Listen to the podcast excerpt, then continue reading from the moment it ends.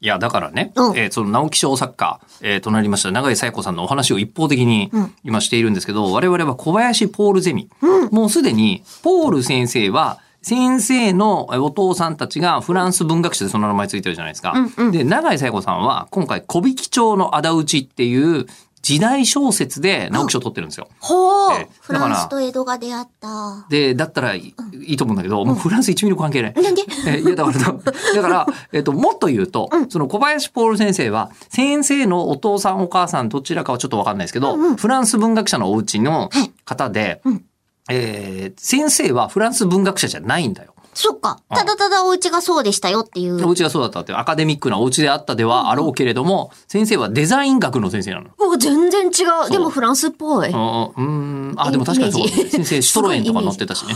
あーいい。ああ、えーでもだから先生の、そう、先生の車で一緒に、ああ、長井さんも多分一緒にいたよね。みんなで、えっ、と、確か日光だったかな。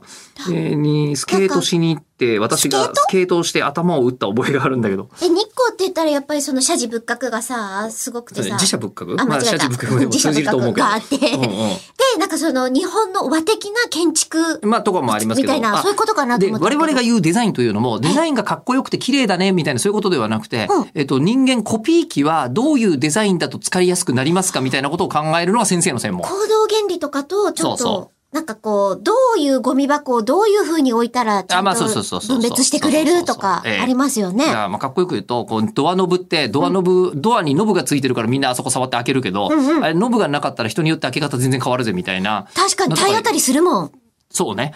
いいでしょう、それでも。うんうんまあみたいな、えーことを考えたりするのが先生の専門で。面白えい。ーで、私は、私たちは、えーお前たちは好きにやりなさいと、えー言われて、えーいて、私は卒論が、えっ、と、人生を一番いかに楽しく生きるかを本気で関係考えたらこうなりますっていう、人生のデザインだ。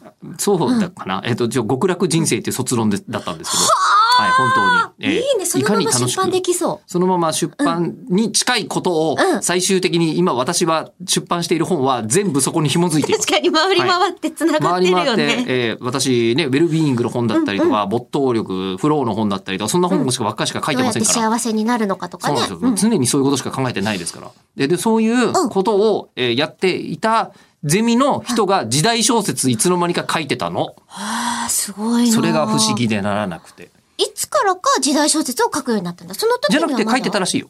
うん。でも誰にも言わずに書いてたんだって。えーで、ずっとやってたけども、だからやっぱし小林ボホルゼミでは足りなかったらしくて、えー後々、えっと、私と一緒に雑誌の連載とかやってたんだけど、ちゃんと仏教大学とか入り直して、時代小説家やってるというですね、ちゃんとした人で改めておめでとうございますす。ごいです。